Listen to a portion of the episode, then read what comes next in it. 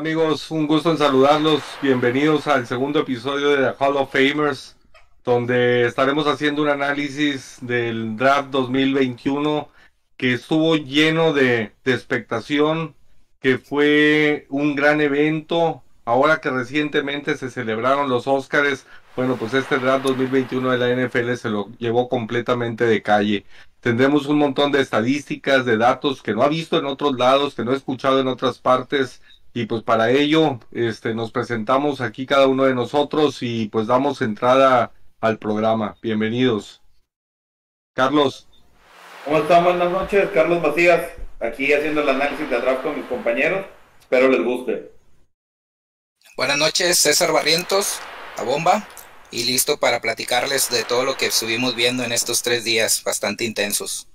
Buenas noches, Isaac Navides, locutor aficionado y fanático también de los Raiders como mi bomba, sí señor. Y pues bueno, este Jesús Treviño, Chuy Stats y pues arrancamos muchachos, yo creo que, que fue un draft súper especial, este por tercera ocasión en la historia se van tres mariscales de campo en las posiciones 1, 2 y 3 del draft. Este, y pues bueno, yo creo que, que con todo esto se, se animó bastante el evento. Desde 1971 fue la primera ocasión en que tres mariscales de campo este, habían sido eh, consecutivamente los primeros tres picks de, de, un draft. En este caso fueron Jim Plunkett, Archie Manning, el papá de los uh, este, muchachos Manning que, que, se retiraron recientemente de Ila y de, de Peyton. Y este, también Dan Pasolini, aquel mariscal de campo sensacional del equipo de los Petroleros de Houston. Y posteriormente en el 99, no con el mismo éxito, pero hubo también igualmente picks 1, 2 y 3, que fueron Team Couch, el primero por parte del equipo de los Cafés de Cleveland, Luego Donovan McNabb, que él sí fue un mariscal de campo destacado de las Águilas de Filadelfia, que llegó incluso a disputar el Supertazón. Y este Achilles Smith, pues bueno, uno de los uh, tantos uh, fracasos de mariscal de campo que, que ha habido este, a través de la historia seleccionados. Entonces, esos tres uh, selecciones empezaron a, a darle este, la expectativa esperada al, al, draft. Este, no sé qué, qué opinen, este, mi César, si quieres ahí empezar. Sí, pues bueno, lo que ya todos esperábamos de Lawrence, que se fuera con los Jaguares, por ahí se confirmó también la parte de, del segundo pick, que, que, los Jets también lo tenían bastante asegurado, que la verdad es que me gustó el draft de, de Jets, como también hicieron por ahí un trade en la primera ronda para subir por otra necesidad que tenían, que era línea ofensiva. Entonces, y pues por último, que para algunos sí fue sorpresa porque quizá no había salido en muchas notas, pero lo de Trey Lance con, con los Niners también fue bastante sorpresivo. Digo, para algunos, muchos ya daban por, eh, por asegurado que llegaba Justin Fields. Entonces creo que pues, desde ahí pues ya empiezas un poquito con las sorpresas en el pick número 3 y de ahí en adelante pues empiezas a alterar todo, ¿no? Todo lo que se van seleccionando por los demás equipos. Correcto.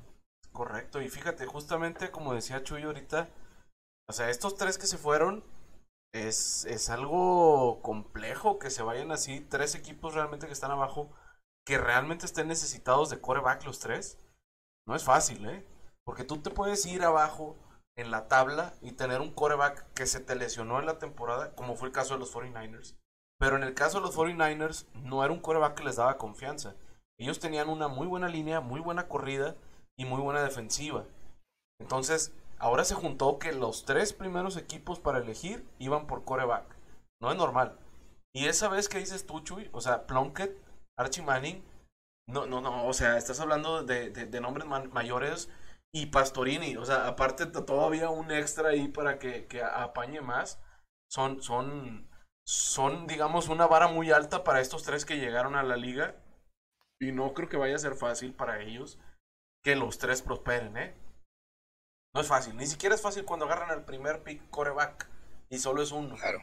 Ahora que van a ser los tres y los tres tienen literal el peso de su equipo en la espalda, más fácil le puede quedar a lo mejor a los 49ers, que son un equipo mucho más completo que los otros dos. Los otros dos hicieron un muy buen draft, como lo dice mi bomba, pero el equipo que ya estaba hecho era el de los 49ers. Y el que se fuera en el pick 3 era el que sabía que la tenía bien clara, con receptores buenos, Tyren muy bueno, corredores muy buenos, línea muy buena. Un, entrenador que ya está comprobadísimo en la NFL, que llevó un Super Bowl y que la va a armar con todas, todas. Y de ahí échate que todavía tienes una defensiva que está bien perra. O sea, literalmente tienes algo ahí que te va a ayudar a que tu quarterback no tenga que morirse en el campo para sacar un partido de 45 puntos. No sé, mi Charlie. Y aparte, Isaac, aparte, Isaac, antes de darle pie a, Carlos, eh, importante también mencionar que no llega con la expectativa de ser el número uno. Sí, porque Trey Lance tiene a Garópolo, es el titular al día de hoy del equipo de, de, este, de San Francisco, pues es, es Garópolo. ¿sí? Eh, su problema han sido las lesiones, porque los resultados los ha tenido. ¿sí? Entonces, eh, es un mariscal de campo que, que los llevó al supertazón y, y, pues hasta ahorita el titular es él, a diferencia de, de Lawrence o de Wilson, que sobre todo con los cambios que, que se han hecho, pues obviamente ellos son los, los mariscales de campo titulares teóricamente para el primer día de la temporada. Ese es el tema que quería tratar, ¿no? O sea, la selección 1 y 2 de Wilson eh, ya estaba presupuestada, ya se veía como que iba a ser así. Creíamos que Justin Fields iba para 49, estos sorprenden con Trey Lance. Eh, muchos aficionados, o algunos aficionados de 49, de onda, no supieron si la selección fue la correcta. Hay que recordar que en este draft solamente ves las cualidades y características, y características de explotar a futuro de los jugadores. Puede que Trevor Lawrence sea un muy gran coreback, o puede que no sea, ¿no? Recordemos un poquito ahorita que hablabas de, de historia a este tándem que se surgieron uno dos, Ryan Leaf y Peyton Manning, en donde otro se fue por Manning en vez de irse por Ryan Leaf, y ese, bueno, Charlie se fue por Leaf en vez de por Manning, y el resto ya es historia, ¿no? Leaf duró 3-4 años, se retiró etcétera. ¿Qué, ¿Cuál es la diferencia de estos tres para mí? Como bien decía Chuy, eh, número uno, Lawrence va a titular, ¿no? Va a tener su año de fogueo directamente en la cancha. Número dos, Zach Wilson igual, va a tener que tomar el año de aprendizaje, va a tener las riendas con un equipo de los 10 que siempre es una variante. En cambio, el que llega con 49, este, Trey Lance, es un proceso de desarrollo. Tiene las características técnicas para triunfar, pero va a tener un colchón de prepararse esta temporada no sabemos si venga una lesión de Garópolo o si Trey Lance presenta muy buenos resultados y así llega a ser titular esta temporada, pero al menos tendrá un colchón para empezar el desarrollo. Los otros empiezan de cero y son expuestos directamente. Entonces va a ser interesante cómo evolucionan estos tres corebacks a lo largo de la temporada para mí. Pues justamente yo quisiera decir que Garópolo, o sea, ya para ahorita poder pasar a los ganadores e ilusiones del draft y los perdedores y todo lo que queremos ver, Creo que Garópolo está cantadísima ya. Es una crónica de una muerte anunciada, hermano. O sea, ya está más cantada que nada. Que a cualquier traspié que pueda tener ahí en 49ers van a querer calar, güey, al nuevo cabrón. Y probablemente pueda todavía irse.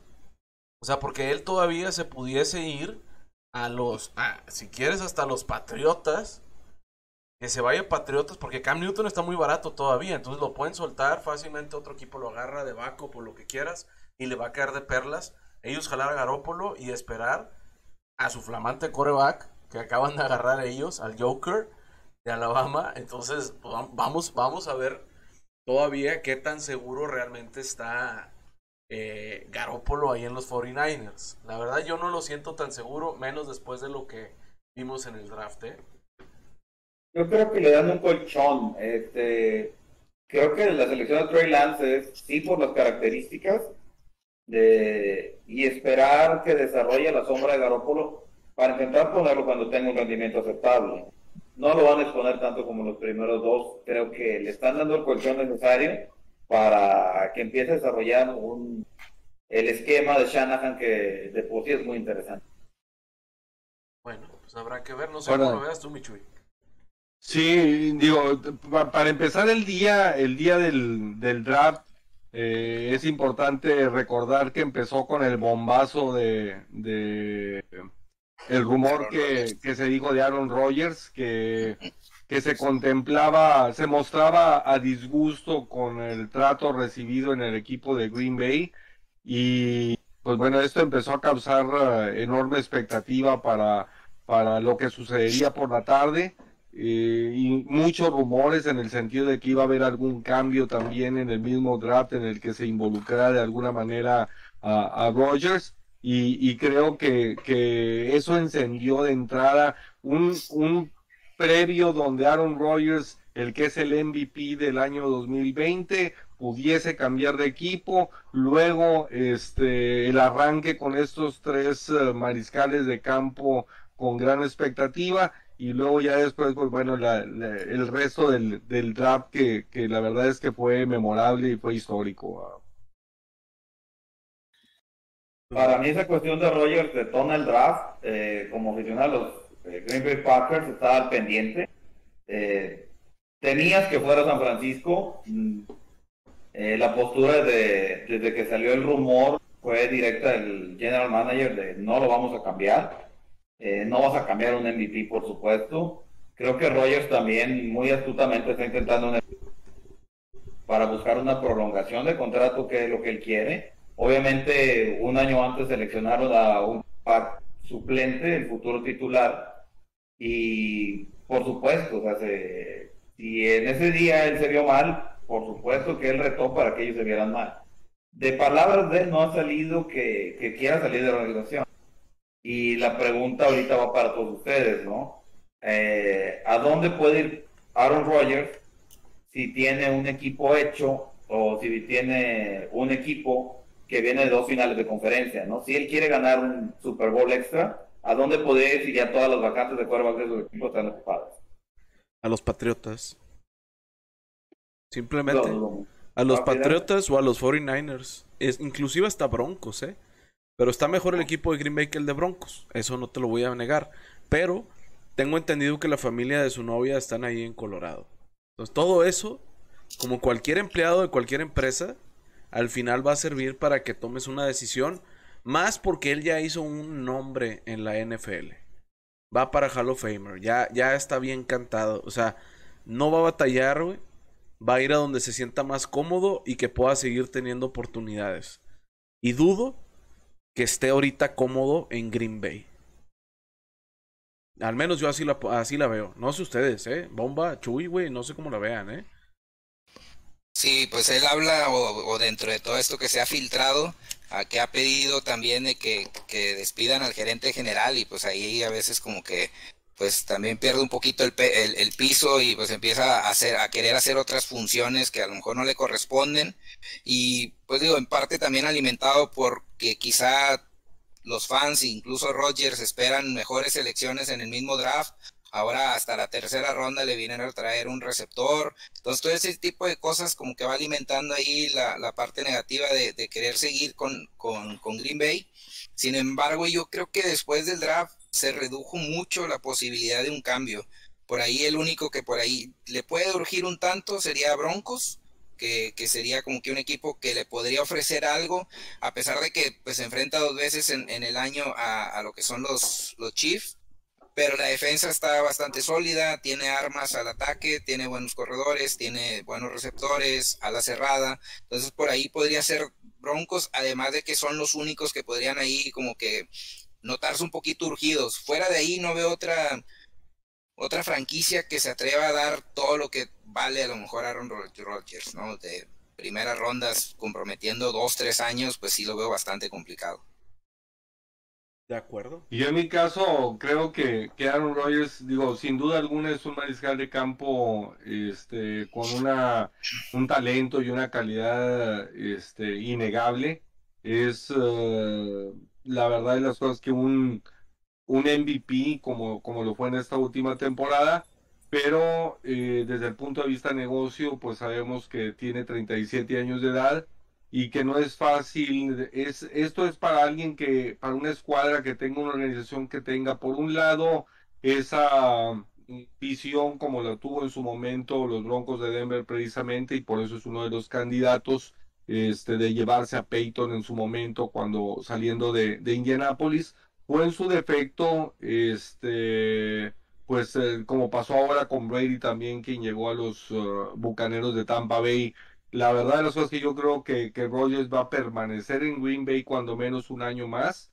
La otra posibilidad pudiera ser, sin meternos a temas de caps ni nada por el estilo, pero serían los, los uh, Tejanos de Houston, porque obviamente pues está en el limbo este, de Sean Watson por, por el problema legal o civil que, que enfrenta actualmente. Sin embargo, eh, digo, más que todo, y este es el efecto este, de lo sucedido el año pasado con, con el, la obtención del Supertazón y, y, el equipo que le armaron a Tom Brady, como Russell Wilson, como de Sean Watson y como este, Aaron Rodgers también reaccionan a decir, oye, pues somos grandes mariscales de campo, somos de los que más talento tiene en la liga, sin embargo, a su juicio, no me estás contratando elementos, sobre todo en la ofensiva, ya sea en la línea o en los receptores o en ambas, para poder ver este aumentadas mis posibilidades de tener una buena temporada.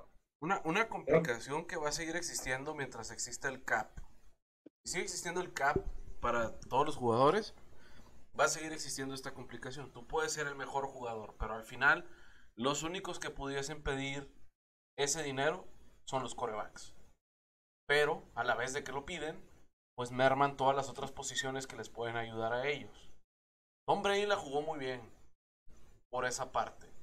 A lo mejor no tanto por la de dinero, porque si no le hubiera ido tan bien, pues realmente a lo mejor si, hubiera lesionado o algo, pues no hubiera podido sacar todo el dinero que hubiera querido durante su carrera. La carrera de los, los jugadores de fútbol americano es limitada.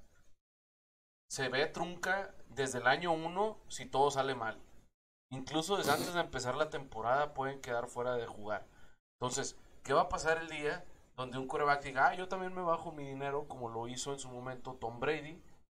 Y de repente truena y, oye, güey, pues si no hubieras hecho eso, compadre, y te hubieran tronado, al menos te hubieras llevado 50 milloncitos ya para tu casa. Ya para vivir tranquilo el resto de tus días, poner algún negocito ahí en la comunidad donde vives y listo, vámonos. Pues no, entonces, no es fácil tomar ese riesgo que tomó Tom Brady. Entonces, por eso lo llevó a hacer lo que es. Además de que es muy bueno, pues tuvo la oportunidad de tener muy buenos jugadores. No todo el mundo se puede arriesgar a eso. Esos cabrones, o sea, hablando de, de Russell y de, y de Rogers, pues dijeron, oye, pues mejor de una vez saco lo que pueda. Pues ya vieron que Brady todavía aguantó hasta tantos años. Probablemente yo también aguante hasta tantos años. Y al equipo que vayan, cualquiera de ellos dos, nos va a ser contendientes. No hay duda. Inclusive de Sean Watson, antes de todo el tema legal que tuvo, estuvo buscando salir de Tejanos. Y al equipo que fuera de Sean Watson, iba a ser contendiente al título seguramente. Entonces es muy fácil, como un coreback así de poderoso que son esos tres, al menos que estoy mencionando, decir, oye, pues que me lleve un San Francisco, un Broncos, unos equipos que tienen buenas defensas y que tienen malos mariscales. ¿Qué le pasó a Wentz? Le, se cayó para arriba o sea, literal, de los Eagles que están ahorita yendo en picada, se va a los, a los, a, los Colts, donde va a tener toda la oportunidad de hacer lo que no pudo hacer en Eagles, con una buena línea, un buen corredor, una super línea, sí. O sea, va, va, a tener una oportunidad que no tuvo cuando él estuvo ahí en Eagles, donde se tuvo que sobrematar corriendo y esquivando y haciendo todo. Ahora, va a un equipo más, más, más franco, pero pues mira, no sé si quieran extender más, más en el tema de la bienvenida o si quieran pasar a los ganadores e ilusiones de lo que hubo en el draft. Un poquito más es algo que me llamó la atención que dijo Chuy, el, aspecto market. ¿Qué pierde Green Bay aparte? Perdiendo a Rogers, automáticamente pierde... Pues todo.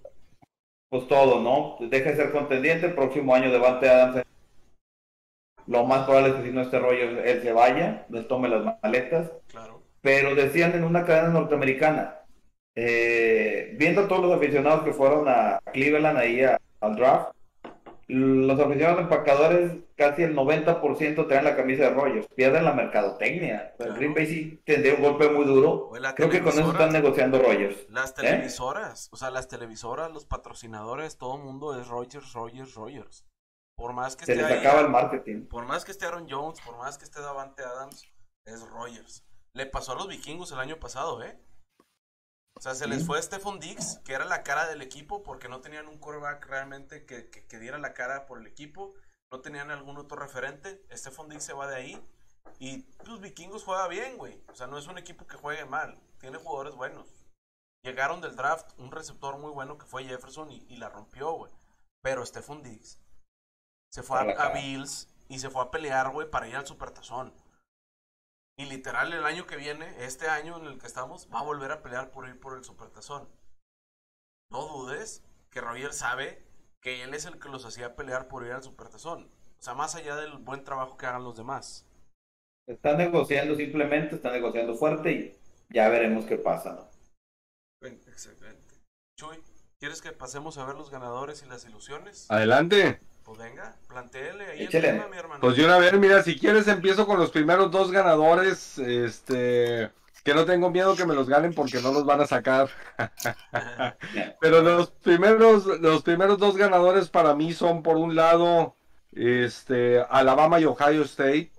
que Alabama, los dos, los dos tuvieron 10 jugadores, 10 jugadores drafteados, este, en esta, en esta ocasión.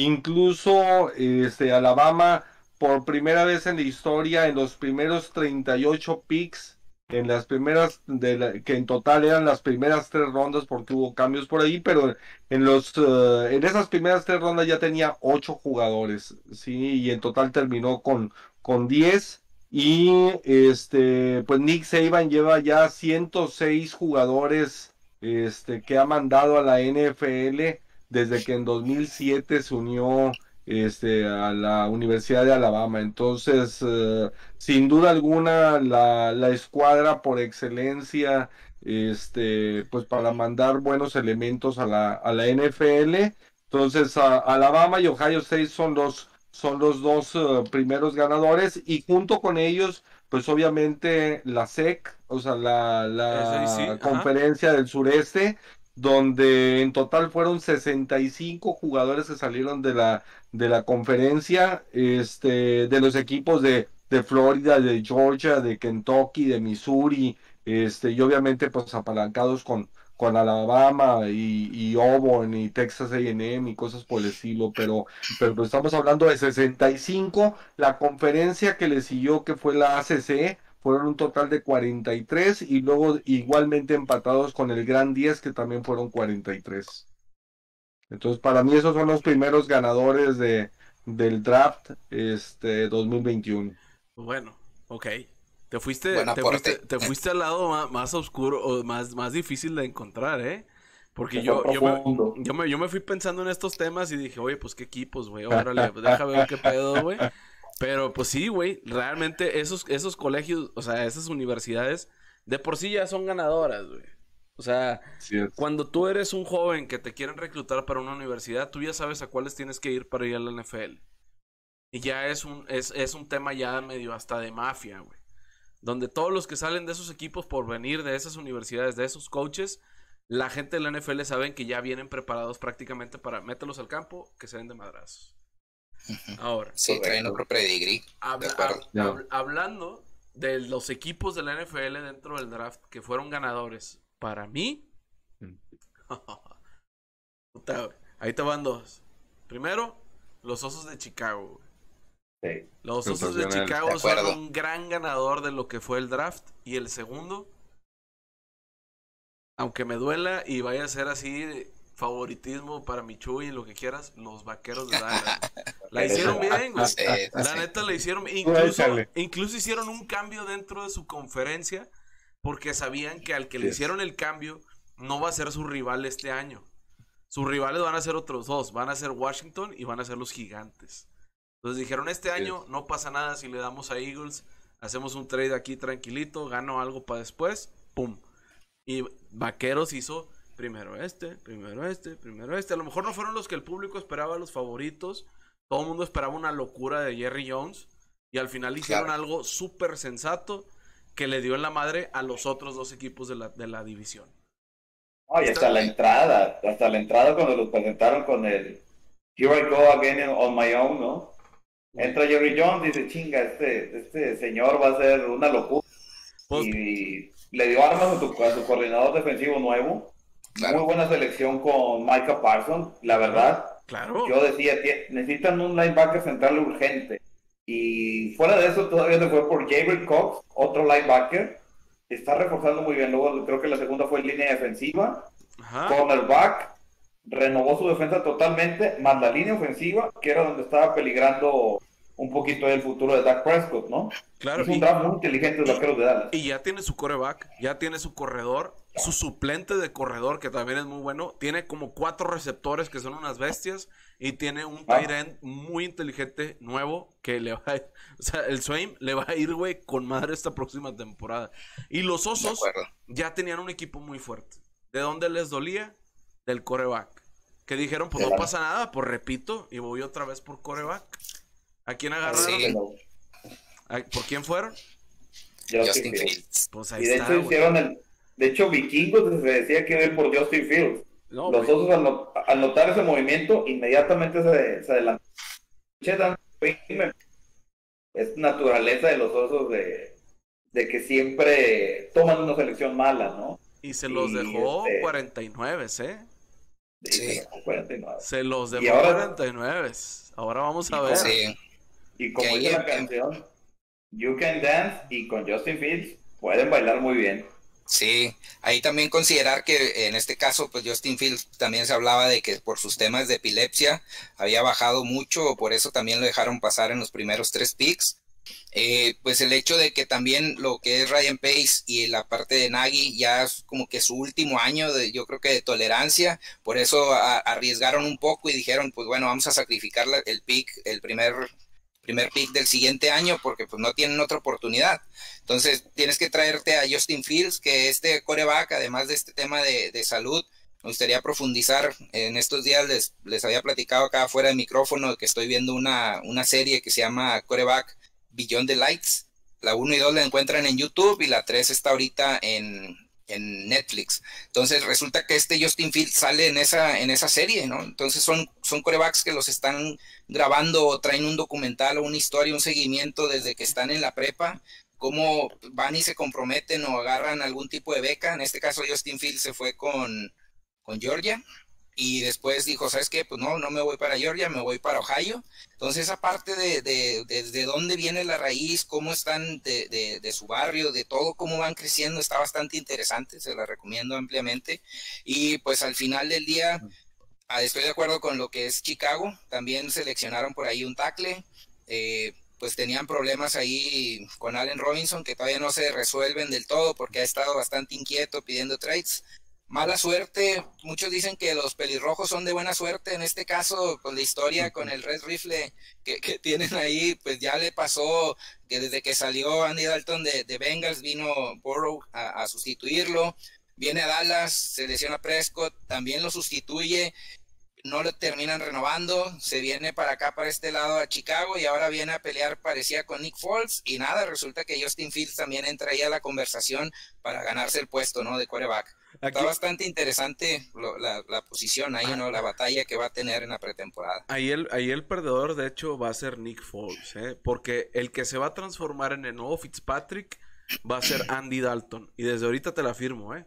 El nuevo Fitzpatrick de la NFL que va a ser un coreback confiable y que te va a sacar partidos, que vas a decir, puta, que sea, que sea el, que sea el oficial ya, que sea el número uno. Y luego va a bajar y otra vez va a seguir siendo Andy Dalton. Todavía le queda mucha carrera por recorrer. Él es, el, él es el siguiente Fitzpatrick. Vas a ver, cabrón. Te lo juro. Para Andy Dalton, ¿no? O sea, y la gerencia de los osos. La gerencia de los osos tuvo el detalle de hablar con Andy Dalton, recién contratado para, para traerse a Justin Fields, ¿no? Misma acontecía que no tuvieron los Packers, y hablando de una directiva, una gerencia como los osos de Chicago que hacen errores, pues le hicieron bien a diferencia de Green Bay el año pasado, ¿no?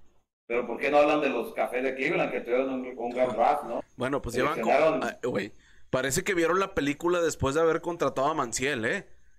O sea, que, parecía que, sigue, parecía que ya contrataron a Kevin Ojalá lo hubieran contratado, ojalá lo hubieran visto antes de agarrar a Manciel, güey. Pero bueno, pues se tardaron y han ido reponiendo sus malas decisiones. Y ahorita tienen un equipo que la neta, güey, está de miedo, güey. O sea, la neta, está bien pesado. Y tú dices, ah, son los cafés. Y luego, pum, te meten 80 puntos. Y dices, oye, güey, ¿qué es este pedo, güey? Pinches cafés, güey, metiéndose a trancazos con Green Bay, güey, con Patriotas, con todos, con, con Pittsburgh, cabrón, que años de no meterse otra vez a los trancazos con ellos. Y ahora los tienen, haz de cuenta que de las No te voy a decir más para que lo puedan publicar en, otros sitios, güey. O sea, están los cafés, güey, bien cabrón. Entonces, para ti de los ganadores, Carlos, son los cafés. Es que ¿Quién llevan a, a Greg un segundo, un esquinero que le dé falta. Luego por ahí está este Obosu Karamoa, linebacker de Notre Dame. Lo queríamos. se espera, yo lo quería, ¿no? Y pues muchos equipos lo querían. Creo que por ahí tuvo el mismo problema que este, este muchacho, Montez de que, de que tuvo un soplo en el corazón, lo selecciona, por eso cae eh, en la segunda ronda, lo selecciona, Cleveland se arriesga. estaba escuchando noticia ayer que tres días después le dijeron este, clear out, ¿no? Está limpio, puede jugar. Entonces es muy interesante. ¿Tú cómo la ves, Chuy? ¿Cuál otro favorito tienes ahí? Mira, este, primero que todo, la, de los vaqueros, creo que por primera ocasión en muchos años seleccionaron lo que les hacía falta. Sí, este, mucho se rumoró días antes de que incluso iban a, mejorar, a mejorar su posición este, dentro del draft para poder este, ir por Kyle Pitts, el, ala cerrado, con tal de seguirle dando más armas y pues vender el espectáculo que vende Jerry Jones eh, este, para vender los 10.000 mil asientos. Pero, pero en esta ocasión se fue por algo sensato, se fue por principalmente por, por elementos eh, defensivos que le hacían falta y muy eh, como buen hombre de negocios que incluso con su acérrimo rival Filadelfia negocia en esa primera ronda este cuando ve que ya no es ya no están disponibles los dos esquineros que quería este como opción uno en ese primer pick entonces eh, termina este, contratando a Parsons, que es el mejor jugador defensivo en general del draft. Y, y Mika Parsons, y, es un atleta este, sensacional. La verdad de las cosas que a pesar de la mala temporada que tuvo Penn State, este, él destacó de manera este, importante. Entonces, Dallas tuvo un muy buen draft, eh, sin duda alguna, igual que lo tuvo Chicago. Este, la verdad es que Chicago hizo también un trabajo contrario a todo lo que, lo que se les había criticado después de increíblemente apostarle a Trubinsky en lugar de, de, contratar a Patrick Mahomes, lo cual, digo, la verdad las cosas que eran el hazme reír es el equipo de los ojos a raíz de, de ese draft. Y, y, pues sí, los dos son, son muy buenos. Cleveland ya lo mencionaron, un equipo súper completo y que fortalece más todavía su, su eh, cuerpo defensivo con, esas dos contrataciones que mencionaron ahorita este, muy fuertes. Pero aparte para mí hay otros dos equipos que, que se llevaron la, la noche y podemos agregar un tercero. Este, por un lado el equipo de, de los Patriotas de Nueva Inglaterra, que, que los Patriotas primero regresan todos aquellos jugadores que, que no jugaron en la temporada 2020 por tema de COVID que, optan por, por, retirarse por el tema de seguridad hacia ellos y hacia sus familias por el, por el COVID. Y este, después hacen una cantidad de trades este, muy atractivos, sobre todo sus alas cerrados, que, que, que, seleccionan muy bien por ahí en esos cambios que, que hicieron. Y por último, pues bueno, este, el cerrar con, con Mac Jones sin tener que subir ninguna posición en el draft estando en el número 15. Y, y la verdad de las cosas que los Patriotas, todo, o sea, más que todo vimos incluso a un, a una, este, Bill Belichick arriesgado, no, no yendo a buscar a un mariscal de campo ya hecho, este, de algún otro equipo, sino manteniendo a Cam Newton, que ya con un año de, de experiencia del sistema de juego, y aparte pensando a cómo juega Belichick, no lo dudo que lo vaya a usar para correr en ciertas ocasiones o que hasta vaya a salir con alguna novedad este, usando la Wildcat o cosas por el estilo. Entonces, este, yo creo que los Patriotas tuvieron uno muy muy buen draft de los de los mejores cinco equipos en haber este en este en este 2021 haber seleccionado. Y por el otro lado pues los Jets de Nueva York. Digo los Jets de Nueva York este, tuvieron un draft magistral donde, donde pues empiezan obviamente con Zach Wilson este, de BYU este, tratando de darle nueva vida a la, a la franquicia. Y por el otro lado también al, al guardia, este, Alaya Vera Tucker que, que, que se lo llevan igualmente en esa primera primera ronda, con lo cual el equipo ofensivo pues eh, este empieza muy fuerte en, sus primeros dos picks y ya posteriormente agrega a Elijah Moore de Mississippi también que, que, es un excelente este receptor y obviamente a Michael Carter también de Carolina del Norte con lo cual redondea este pues un, un reforzado ataque este ofensivo del equipo de los Jets. Y por último, bueno, pues podría decir también que el, mismo equipo de, de, Cleveland, aparte el evento que celebra, pues digamos, ganaron tanto en el escritorio y en las eh, este, en toda la selección de los jugadores que tuvieron como aparte la realización del evento donde donde tienen aficionados donde los jugadores o sea proyectaron eh, todo, o sea, ese aspecto presencial que tan importante es en la, este, en, la actualidad y que tanto valoramos en la actualidad. Entonces, esos son los cinco equipos para mí que son los ganadores del, del draft, los más, eh, los más destacados, aparte de lo que ya mencionaba de Alabama y Ohio State y la SEC también. Este, entonces, para mí esos son los equipos que salieron ganones en esta, en este 2021. Digo, eh, excelente. Y, eso que ni hablamos de Titanes, que ya es un pinche equipo formado que le fue muy bien. Pero bueno, si te quedases con dos equipos, sacándolos de la, los de la colegial Michui, o sea, los míos fueron los, Bears y, los Cowboys. Carlos, los tuyos. Bears, Cowboys y sobre todo, Cleveland. Ok, entonces ahí está. Mi, mi bomba. Yo creo que pondría en primer lugar a Cowboys porque sus primeros seis picks fueron atendiendo la defensiva. Yo creo que también ha de ser algo histórico en la etapa, en la era de, Jerry Jones y dándole también el peso o, el valor a Dan Quinn, ¿no? Digo, le están dando la confianza. Si ya tuvo alguna vez la Legion of Boom, pues ahora sí también lo volvieron a surtir de defensivos. Entonces yo diría en primer lugar Dallas Cowboys y sí, yo creo que redondearon muy bien los Patriotas porque la, agencia libre la habían hecho muy bien y ahora también la parte del draft redondearon bastante bien y como decía Chuy, no sacrificaron absolutamente nada, esperaron pacientes y les cayó Mac Jones. Entonces me quedo con Dallas y con Patriots. Mi Chuy, para ti los dos que se llevaron. Para mí los dos que, este, que lideran este, el aspecto positivo Chicago y los Jets. Este, los vaqueros no, yo incluso los pongo ya hasta el quinto lugar a lo mejor. Pues está bien, pues están ahí cerquita, de 32 equipos, cabrón, se quedaron como quiera ahí bien, güey. Perfecto. ¿Les parece si pasamos entonces a la parte de las, los perdedores y las decepciones del draft? Ahí les va, ahí va. Claro. Eh, denme Pues mira, si quieren mi Chuy que vaya presentando, ¿qué, qué, qué termina siendo una decepción o un perdedor en el draft? Más allá de qué jugador quieras decir, ¿qué es lo que se puede constituir como una decepción o un perdedor dentro del draft,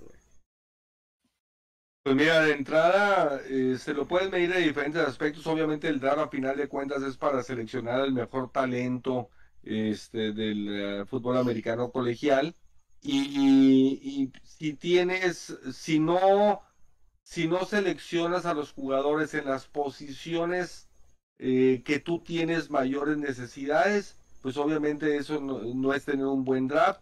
Por el otro lado, este, si por el otro lado eh, no usas eh, correctamente esa posibilidad que te da de hacer intercambios, de mejorar de posición o de ganar más picks colegiales, tanto para este evento como para los de años futuros, pues bueno, digo, a final de cuentas, si sales con pocos elementos de entrada, hubo cuatro equipos en esta ocasión que no tuvieron primera ronda, este, que fueron los Tejanos, los Carneros, Seattle y Kansas City, este, que algunos como Kansas City compensaron porque hicieron un trade precisamente para tener línea ofensiva y poder y poder proteger a Mahomes después de lo que este el año pasado. lo que les pasó en el supertazón con, con Tampa pero digamos ellos compensaron eh, correctamente eso pero en cambio los tejanos que de entrada no tuvieron sino hasta el tercer eh, hasta la tercera ronda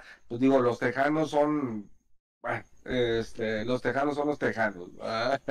Este, digo, la verdad de las cosas es que, que eso es lo que a mi juicio, el no hacer un uso correcto del CAP, el no este, aprovechar las eh, posiciones que tienes, el no este, haber hecho un buen sondeo de jugadores y un buen análisis este, en, uh, del talento que, que hay. Y pues bueno, digo, ahí ya tengo aquí mis prospectos que ratito se los digo. A huevo. Pues mira, para mí, dos, dos claros perdedores del draft en, en, en este 2021. El primero, porque ponen a varios, y, y, hay varios que ponen ahí, y yo me voy a enojar porque ponen a mis Raiders siempre ahí en los perdedores.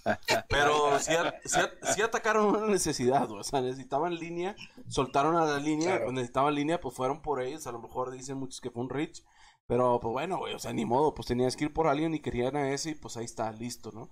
Después ya atacaron las posiciones que queríamos los fanáticos, que era la defensiva, pero bueno, pues primero fueron por lo que ellos entendían que era lo primordial. Los dos principales perdedores para mí del draft fue desde el año pasado, Houston. Ese fue el primer perdedor, tú lo dijiste ahorita y para mí el peor perdedor del draft ahorita es Houston. Y el segundo, para mí, particularmente, güey, pueden no coincidir ustedes, güey, sería Green Bay. Green Bay para mí, güey, tenía una gran oportunidad después de lo que había dicho Aaron Rodgers de que se quería salir del equipo, de hacer algo en pro de lo que él quería tener en su equipo. Entonces, bueno. si ellos de primera ronda, sí, les va a pegar después, Carlos. O sea, no les va a pegar ahorita en el draft con lo que seleccionaron, les va a pegar en la temporada, güey. Entonces, los dos equipos que llevo como perdedores, no les va a pegar dentro de las elecciones ahorita que hicieron del draft sino que probablemente Aaron Rodgers se vaya a meter en todo un pinche quilombo, como dirían los argentinos, güey, y les va a costar y va a ser un dolor de cabeza, por no decir de otra cosa, güey. Y a los tejanos, güey, el año pasado dejaron ir el draft de este año, entonces dijeron nosotros ya perdimos, listo, güey, no pasa nada, y avancemos de aquí. Son dos equipos que literalmente, para a mi gusto, dijeron, bueno, pues va, con esto la, con esto la armamos, güey. Listo, a ver qué pasa y aventaron la pinche moneda al aire y pareció como que no hubo así la gran el gran esmero de lo que se esperaba al menos por parte de los aficionados. Y eso pues de eso vive el NFL güey. O sea si no vives para los aficionados para qué para qué lo quieres un equipo güey o sea si al final no vas a emocionar nadie te va a ver no vas a generar nada no vas a tener nada en la temporada a menos de que llegues a una final o algo y como quiera, no vas a ser de los equipos favoritos ni, de los que la gente se quiere subir al carrito. Green Bay tiene una gran base de fans y tú eres uno de ellos, cabrón. Entonces, tú no me puedes decir que estás contento en que hayan ido hasta la tercera ronda por otro receptor, que Aaron Rodgers tiene que terminar engrandeciéndolo, mm. haciéndole toda la chamba para sacar una joya escondida y darle el crédito a la gente que lo escogió en la agencia libre. Bueno, bueno mira, este realmente para mí Green Bay es un buen draft, ¿no? Estás hablando de la ofensiva número uno, para, para empezar, ¿no? Pero ¿de quién eh, depende, güey? Depende de Aaron Rodgers, netamente. El fracaso de Green Bay de aquí en adelante, neta, especialmente Aaron Rodgers, porque tiene un muy buen corredor en Aaron Jones, porque este chamaco nuevo, se me fue el nombre, AJ Dillon. Dillon. Uh -huh. AJ Dillon eh, ha corrido muy bien. Devante Adams, ok, es la única opción. Eh, ahí está despegando un poquito Ale Lazard. Eh, Valdez tiene que cachar. Pero se trajeron a renovaron a David a ver cómo viene después de casi jugar. Pero tienes un cuerpo de receptores que ya le sacaste provecho, sumando a Fonches y este y a este nuevo novato. Creo que tienes un cuerpo de receptores completo. Ahora, si te puedo dar la estadística, realmente la única vez que Super Bowl, creo que es una defensa dentro del top 10. Hoy fueron por defensa, hoy fueron por este por un esquinero en la primera ronda. La verdad, muy buena decisión. Se le fueron dos, eh, dos linieros ofensivos, se trajo dos linieros ofensivos, reforzó con un corredor muy bueno en la séptima ronda. Creo que Green Bay tiene un draft sin sabor, o un poquito más o menos, pero la gente que te esté pidiendo un receptor para la ofensiva número uno y se lo traes en la tercera ronda, se me hace algo correcto. Necesitas defensiva y creo que Goodnow, que el gerente general, dijo que va por un linebacker interno, eh, tal vez en la agencia libre. Ahí está BJ Woodson, puede ser una buena opción. No tenemos linebacker interno, creo que es una necesidad. En cuanto a los perdedores, creo que por ahí podría poner a Titanes. Titanes tiene, se agarra a Caleb Farley. Caleb Farley viene de dos operaciones en la, en la, en la espina dorsal, la columna vertebral. Entonces por ahí ese novato sí es un, eh, dicen que es un casi Charles Woodson, más esas lesiones en la espalda de las dos operaciones me dan que pensar, ¿no? Y otro perdedor para mí, aunque no te hacienda mucho, para mí es Washington. Washington al contrario, se echó para atrás. No le vi un talento así muy considerable que contratara. Este, falta ver qué, qué hacen con el desarrollo, ¿no? Pero Washington no le veo que vaya a disputar mucho esta conferencia. Pues complementando ahí lo de Titans, eh, Rachar Weaver, que es uno de los que agarraron, ya, ya salió ahí con un cargo de, agresión, que fue a un evento previo, ¿no? Del 18 de abril. Entonces, pues eh, empiezan ese tipo de ruiditos que, que, están previos al draft y que pues van acompañando también la toma de decisiones de los jugadores. Yo creo que pues se me hace un poco injusto meter en la, en la conversación a los empacadores como uno de los perdedores porque pues ellos ya habían perdido incluso antes del draft. o ellos desde que se hizo todo el ruido de Aaron Rodgers ya venían perdiendo, la verdad. O sea, ya, ya no entran siquiera en la, en la competencia de, de, ser los peores del draft porque desde antes ya se estaban bajando. Pero Ese sí fue que- golpe bajo, mi César. eh. No, no le de moquetes a mi Carlos Ortiz, eh. No, pues es que nada más es para justificar que está bien, no lo, vamos a, no lo voy a meter en mis perdedores, Dijo, defiendo a mis Raiders atacando a los empacadores. obviamente. Oye, Yo no Sí. puedo atacar a Reyes, Es- yo no puedo atacar a Reyes porque a lo mejor cuenta la basura. No, Sí. esto no es basura, güey. Oye, Pero bueno, está oye, bien. eh, hablando, de, coreback. hablando de aventar basura, aventamos los Raiders. Buena basura por otros lados, güey. Esta, esto, pobres de los 49ers, güey, preguntándonos por el chat, oye, ¿qué tal es este vato, güey? Oye, pues si lo están corriendo de Raiders, güey, pues ahí imagínate, cabrón. Sí, sí, sí. un saludo, ¿Y mi cuáles Ar- eran tus un saludo, un saludo para mi Arthur, Sí. Pues bueno, digo, la verdad es que los Tejanos, como bien decía por ahí Isaac, y redundando ya lo que hemos dicho, pues desde que estaba Bill O'Brien ya venían perdiendo de los años pasados, va a ser muy difícil que se levanten, traen temas internos de la cancha y fuera de la cancha que pues la verdad es que pues están destinados a estar batallando durante el año. Y pues por otro lado yo creo que también eh, los Santos me, me hubiera gustado ver algo diferente, como que no, no se enfocaron en la parte de, de buscar un sustituto de las, de las piezas que perdieron. El año pasado la defensa los dejó tirados al último, por ahí a lo mejor un, un corner que pudieran haber agarrado. eh, muchos, digo, al final del día hay muchas evaluaciones y hay muchos especialistas que, que tienen sus rankings y que tienen ahora sí que sus tablas ahí de, de análisis pero al final del día, pues del que agarraron en primera ronda, pues se hablaba que también podía ser una ronda más, más baja, ¿no? Entonces creo que los, los Santos podrían ser uno de los perdedores del draft, incluidos con los Tejanos, ¿no? Que ya mencionamos. Y en mi caso yo creo que, pues bueno, digo, los Tejanos, eh, la verdad es que fueron al draft nada más para cumplir porque, este, pues de entrada no, digo, todo lo que han hecho en lo de Deshaun Watson, la salida, este, también el año pasado de DeAndre Hopkins, este, ahora sale JJ Watt, que lo platicábamos también en el programa anterior. Eh, entonces, digo, todo este talento que han perdido, que son de los que, digo, de esos, de esos elementos invaluables y que eran los tres, eran la cara de la franquicia principalmente. Este, entonces te quedas completamente desarmado y, y la verdad de las cosas es que los tejanos, digo, híjole, o sea, hasta te da pena. Este, mm, muy, muy mal. Este, yo creo que para mí son los perdedores número uno. Para mí sí el número dos es Green Bay. Este, Green. Bay es el, el segundo perdedor este, de, de, la, de este 2021 porque, digo, desde antes de empezar el draft, como decía César, este, pues ya traías un problema principal que te estaba robando la, atención.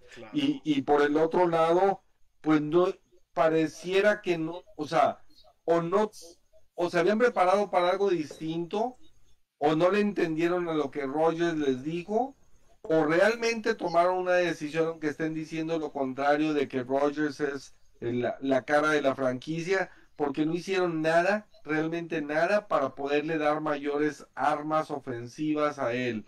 Y entonces, eh, para mí son el, segundo equipo, pero, pero, y Nueva Orleans ahorita lo mencionó César, este, Nueva Orleans también, este, muy mal no llenó los eh, puestos claves que se tenían. Eh, creo que, que lo que los dos mariscales de campo que tienen eh, no son, lo que pasa es que el comparativo es contra Breeze, pues obviamente pues, pues cualquier cosa que lleven, este, o casi cualquier cosa que lleven, pues estarían este, no viéndose positivamente. Pero, este, digo, la verdad es que Nueva Orleans no, no cubrió ninguna de las, de las posiciones claves que tenía y los Raiders, bueno, son el cuarto equipo para mí que, que la verdad de las cosas que sí andan en otro planeta. ah, me ando desquitando porque ahora sí mis vaqueros les fue más o menos, entonces digo, pues aquí sí, crecido, los del mismo color. No, no, no, no, insoportable, güey. O sea... qué, bueno, qué, qué, bueno que le echamos porras a los vaqueros para que nos cuidaran. imagínate, si no de, haber sabido, güey, les hubiera tupido. Ahí contando un poquito el comentario de Michuy, ¿no?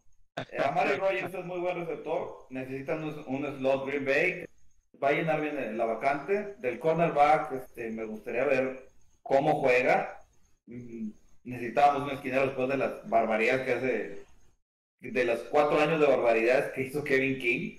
Este, la verdad, a ver, a ver cómo le va a él, ¿no? Para mí es un perdedor en el draft él. Y lo que habla Chuy y Bomba de, de, este, de Nueva Orleans con los dos corebacks, ¿no? Con James Winston y con este Tyson Hill. Bueno, Tyson Hill tiene 31 años, si mal no recuerdo. ¿Cuántas veces va a ser el coreback de futuro? ¿Y de qué futuro estamos hablando? Porque fueron en la cuarta, cuarta quinta ronda, creo que fueron por Ryan Brooks de Notre Dame. Y se hablaba que van a desarrollar ese coreback y a, y a Tyson Hill lo van a dejar la navaja suiza. Entonces, ¿en qué futuro Tyson Hill va a ser coreback? Para mí es un error. Para mí es un error no ir ya de, claro al futuro a que Tyson Hill sea la cara, güey. Tenía que ser este año, güey. Este año tenía que ser. ¿Cuántos años le das a un jugador de 30 años? no, pues 5 años. ¿Está bien? ¿Cinco años? Está bien, son muy buenos 5 años, güey. Que no te va a salir muy caro, güey. Que le puedes pagar, güey. Y que puedes armar, güey, el equipo que de por sí ya está bien armado a la ofensiva, güey. Pues lo, lo puedes aprovechar, güey, muy bien. Ni modo, pues ya, ya le tocó, güey, tener que ser el segundo de Breeze, güey. Por el tiempo que le tocó, cabrón. Pues ni modo, güey. Así le tocó a él. Esa es su carrera de NFL, güey. Perdón, y ni modo, güey. Pero bueno, para no irnos un poco más del tema, güey. Ya, llevamos ahorita ya casi 50 minutos, güey. Teníamos preparado también las ilusiones y decepciones del draft. Una ilusión un jugador que ustedes digan, este es una ilusión para esta franquicia, de lo que se dio tanto en el draft como previo al draft, ¿a quién pondrían ustedes? Yo, particularmente, fue previo al draft y es Carson Wentz. Carson Wentz, con el equipo de los Colts, que ya tienen, es para que los fanáticos de los Colts, se puedan ilusionar, güey. En su división está Titanes, en su división está Jaguares. Y en su división están los que no sabemos qué va a pasar, Tejanos, cabrón. Pero Carson Wentz, con ese equipo que ya de por sí era competidor, o sea, ya competía, güey, por ir por algo interesante, güey, la puede armar, güey, de una forma increíble, güey. O sea, más allá de lo que quieras, cabrón. Neta, llegó a un lugar donde ni mejor pudo haberle tocado, güey. A lo mejor no sé si va a tener el mismo contrato, lo que vaya a tener, güey, no importa, güey. Llegó a un lugar donde de verdad puede lucirse, güey, y que lo van a cuidar. Y de los del draft, me duele decirlo, güey, pero si Bill Belichick va por un coreback, no es por nada, cabrón. Al chill. O sea, neta, güey, los Patriotas, güey, se pueden ilusionar, güey. Les va a ir bien. No va a entrar de primer año. Si termina entrando un ratito, pues no mames, los dos suplentes de Tom Brady terminaron siendo titulares a la siguiente temporada, güey, en otros equipos, cabrón. Y no les fue tan mal.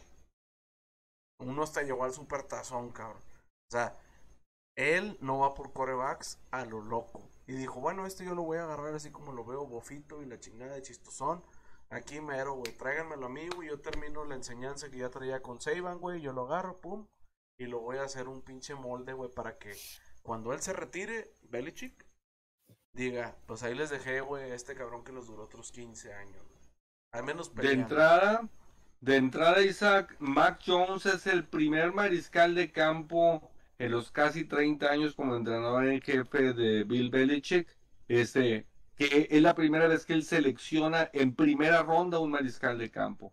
Claro, digo, cuando tuviste a Brady 20 años, pues obviamente no necesitas estar buscando mariscal de campo, ah, pero, pero, pero que por 30 años en primera ronda sea tu primer mariscal de campo, te habla por un lado de la necesidad, de la necesidad tan importante que tenía, y por el otro lado este, el hecho de, de la base del sistema. Yo creo que por eso también la contratación de Mac Jones es ideal para el sistema que, que va a implementar este Belichick. Y sí estoy de acuerdo que fue uno de los aspectos positivos. El otro equipo que sorprende también con un aspecto este, de mariscal de campo son, son los Jets, que de entrada contratan por primera vez en los picks 1 y 2 no había contratado un mariscal de campo desde que contrataron en 1965 a Joe Namath. Este, entonces, para un equipo que ha sido tantas veces último lugar o tantas veces ha estado en los peores puestos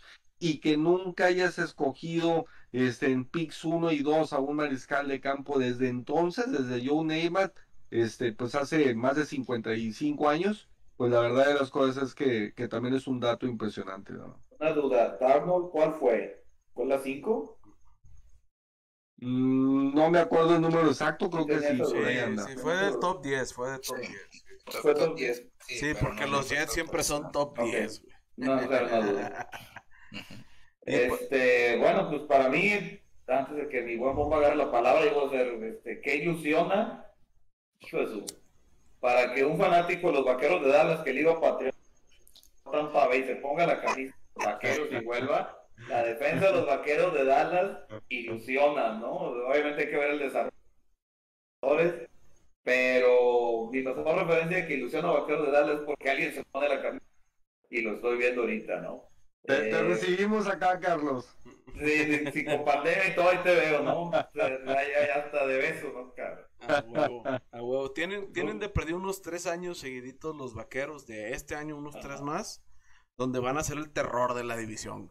O sea, más allá de lo que pueda hacer, güey, Washington, güey, con el gran coach que tienen, güey, que es el, buen coach Rivera, güey.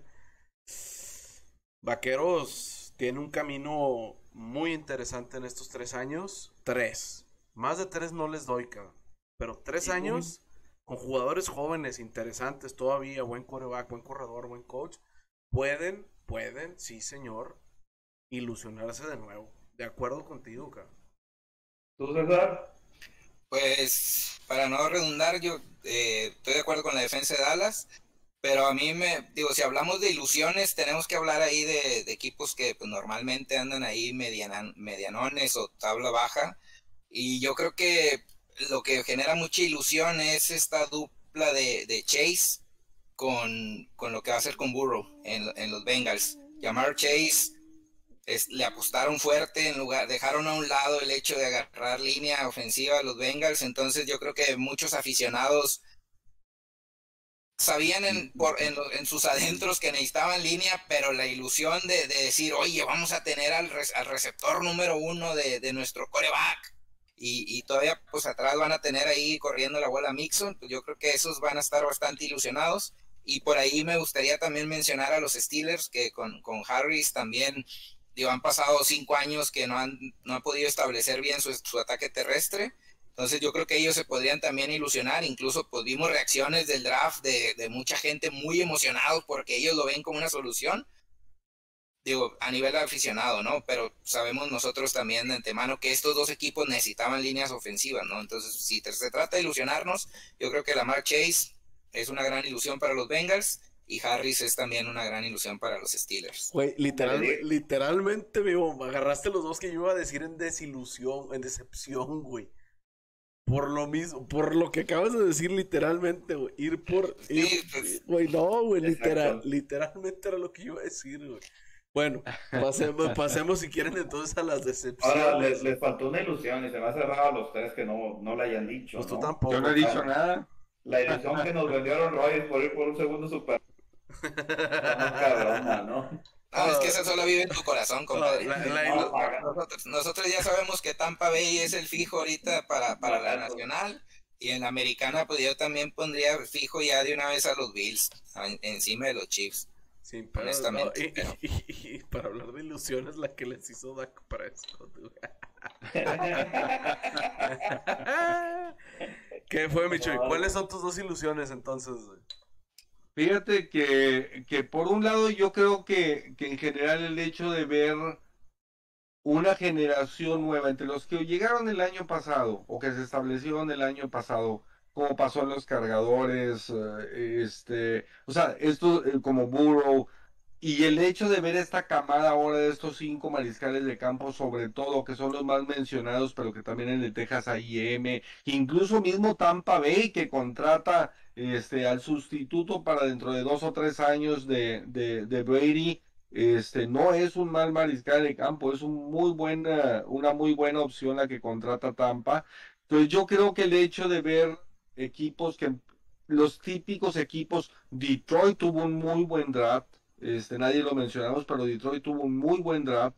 Entonces yo creo que, que el hecho de ver equipos como Detroit, como los Jaguares, como Cincinnati, este, que, que con estos jugadores, para empezar, tiene un mariscal de campo que si no les pasan lesiones o se recuperan de ellos, como, como esperemos suceda con Burrow, el hecho de ver equipos frescos, o bien algunos ya más consolidados como Cleveland, este, yo creo que, que los gigantes también en el caso de, de Dallas que lo mencionaron ahorita, a mí me gustan los gigantes de, de Nueva York como, como un equipo que, que ha mejorado bastante. Washington mismo, sobre todo por el, por el eh, entrenador en jefe. Entonces yo creo que el hecho de ver nuevos equipos, ver frescura, Chicago con su draft que tuvo, yo creo que eso es lo que me ilusiona este, sobre todo porque va saliendo toda esta generación que a lo mejor empezó con, con Peyton Manning entre los viejitos que han ido saliendo y que van a seguir saliendo en esos próximos dos o tres años. Este, y, y el hecho de que llegue toda esta sangre joven, yo creo que es uh, este súper padre y súper positivo. Y, y por el lado de las uh, este, desilusiones, pues bueno, este, pues yo te diría que, que el equipo de, de, los Tejanos, digo, ya, ya era esperado porque realmente llevan un año completo haciendo desastres, pero sí duele que un equipo que, que con tanta historia, sobre todo de los petroleros en su momento, aunque son de, se fueron a Tennessee porque es la franquicia en sí de Tennessee, pero hablando de la ciudad de Houston en sí, yo creo que, que, da tristeza ver un equipo de, de Tejanos que aunque no era el equipo más sólido, pero, pero, híjole, o sea, dejó ir símbolos.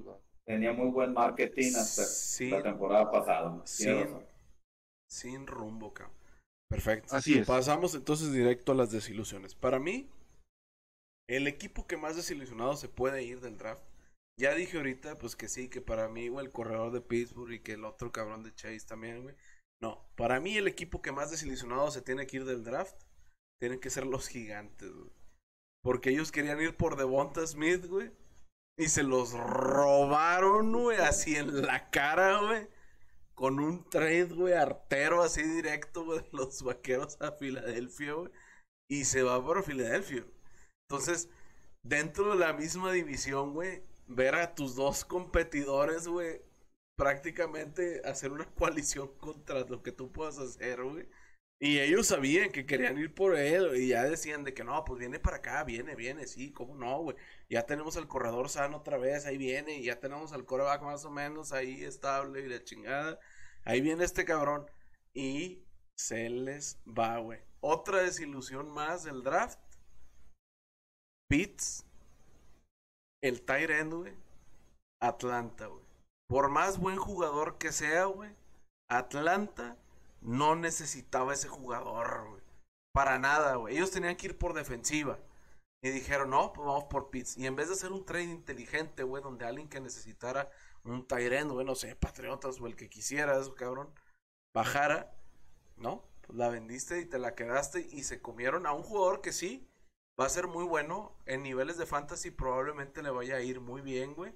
Pero dale dos años más al coreback que tienes y vas a estar sufriendo, güey, con un equipo que va a ser muy interesante, güey. Que de entrada Julio Jones ya no sabes qué va a pasar con él, güey. Y agarras un Tyrend, güey. Ay, güey. Ay, cabrón. O sea, Gigantes y los Falcons tienen que estar, güey, por dentro así como que, bueno, pues hicimos un buen draft, a ver qué pedo, a ver cómo funciona. Pues igual y si le va bien. Y los tienes ahí, güey, rascándose de donde se pueda, güey. Para entender, güey, por qué pasaron esas cosas, güey. No sé, no sé ustedes, güey, a quienes otros vieron. Hubo varias cosas raras, güey, dentro del draft, sí. Ya los mencionamos en los perdedores. Pero para la situación de los equipos, güey, por más bueno que pueda ser Pitts y por los vaqueros que les jodieron, güey, de Monta Smith, güey, a los gigantes, güey, ahí están los míos, güey. No sé cómo la vean ustedes. Fíjate, ahí nada más complementando y dando dos estadísticas de, de los dos jugadores que mencionaste, Isaac. Por un lado, Devonta Smith se, se convierte en el cuarto receptor abierto, ganador de trofeo Heisman este, en irse en la primera ronda en los últimos 50 años. Es el cuarto que, este, ganador de Heisman. Este, los otros tres habían sido Desmond Howard, Tim Brown y, Johnny Rogers allá en el 72 en el caso de este último. Entonces, eh, este, pues bueno, ese, ese dato que traía por aquí de Devonta Smith. Y, y en el caso de Kyle Pitts, este, es el, el ala cerrado más alto en la historia del draft. Este, el anterior era Riley Oroms, que, que aquel receptor de ala cerrado que, que jugó con, con, los Broncos de Denver ya hace muchos años. Y desde entonces él fue el número 5, en ese entonces el pick 5. Ahora este, Kyle Pitts es el número 4. A mí no me disgusta tanto como para ponerlo decepción. A lo mejor uh, decepción como aficionado en el sentido de, de un equipo que a mí no me gusta, que a mí se me hace tan aburrido, este, como, como Atlanta negro, como su uniforme. Este, a lo mejor desde ese punto de vista sí, pero desde el punto de vista de equipo, pues yo creo que le da armas a, a, Ryan como para que, bueno, pues de perdido algo bueno tiene el equipo y es el ataque aéreo, sobre todo si, si Julio Jones permanece. Sí, pues la, la, verdad es que Pitts a mí, a mí sí me gustó mucho que se fuera a Atlanta, porque en sí la ofensiva de Atlanta ya es muy, muy fuerte. Entonces metes a Pitts, por ahí también ya salió que a Hortz, que es el otro Tyrant, no le van a, a renovar ahí, la, lo van a aprovechar la opción del quinto año. Entonces yo creo que entras a una ofensiva donde si, si todo sigue bien, pues vas a tener a, Ridley, vas a tener a Hortz, vas a tener a, ahora a, a Pitts y si Julio Jones no llega a mis Raiders ahora para junio, pues todavía vas a tener a Julio Jones, ¿verdad? Entonces, creo que es bastante importante ahí esa, esa, esa incorporación para ellos. Estoy de acuerdo que pudieron haber agarrado cualquier otra cosa, que tenían más necesidades. Sin embargo, al estar en el número 4, es, yo creo que es un lugar muy caro como para hacer un, un back y bajar algunas posiciones. Entonces, no, no creo que haya habido algún equipo que se haya animado porque ya habían salido los primeros tres corebacks también, que era, eso era importante. Para mí las desilusiones se las llevan, en este caso, pues lo que es los corebacks que parece que se quedan sin rumbo, sin equipo o sin tiempo en el campo, que es Cam Newton y Jimmy G. O sea, estos dos corebacks al final del día tenían en sus manos una, una franquicia, parecía que pues este nuevo año para Cam Newton pudo haber sido bueno, en el sentido de que iban a regresar talento, que el draft pues, pues iban a tener muchos picks y también Jimmy G que pues estuvo lastimado la temporada pasada, pues parecía que ya regresaba con muy buenas armas. Sin embargo, creo que por los picks que tuvieron sus equipos, pues prácticamente están viendo sus últimos momentos, ¿no? Yo, yo me quedaría con ellos como, como las decepciones propias así de o desilusiones del draft. Mi Charlie. Para mí la decepción es muy difícil, ¿no? Por, porque tienes que ver el proyecto y qué seleccionaron y cómo desarrollan los jugadores. Para mí una decepción es Washington, ¿no? De ser un equipo que se empezó a levantar, veo como que no tuvieron un clic ahí con las elecciones colegiales, hicieron trade para atrás, no los vi arriesgados en, en, ir adelante. Mm, creo que Washington pasó sin pena ni gloria, ¿no? Para mí es eso y pues ver un poquito lo de Tennessee, ¿no? después del dato que me dice Bomb, de aquel chico que andaba en fiesta y ya le salió con, con problemas, más la cirugía de Caleb Farley. Quisiera ver, yo lo pongo más como incógnita, quisiera ver el desarrollo de, de muy arriesgadas. Pues puede ser. Michuy, para cerrar, para ti. Sí, en el caso de los eh, de, las decepciones, pues ya, ya las mencioné, sobre todo el equipo de los Tejanos, que, que digo, es una tristeza enorme. Este, yo para cerrar, a lo mejor diría que me encantó el draft, este, me gustó. Yo creo que esa expectativa que se generó desde la situación de, de Aaron Rodgers, este, le dio todavía mayor fervor a, la situación.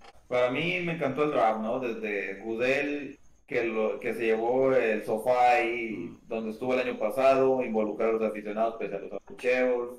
Este, no sé, me, me gustó mucho toda la presentación que se dio la musicalización me encantó, ¿no? Lo que le pusieron de Dancing Queen a, a Osos de Chicago me, me gustó, este, la de White Snake a Dallas.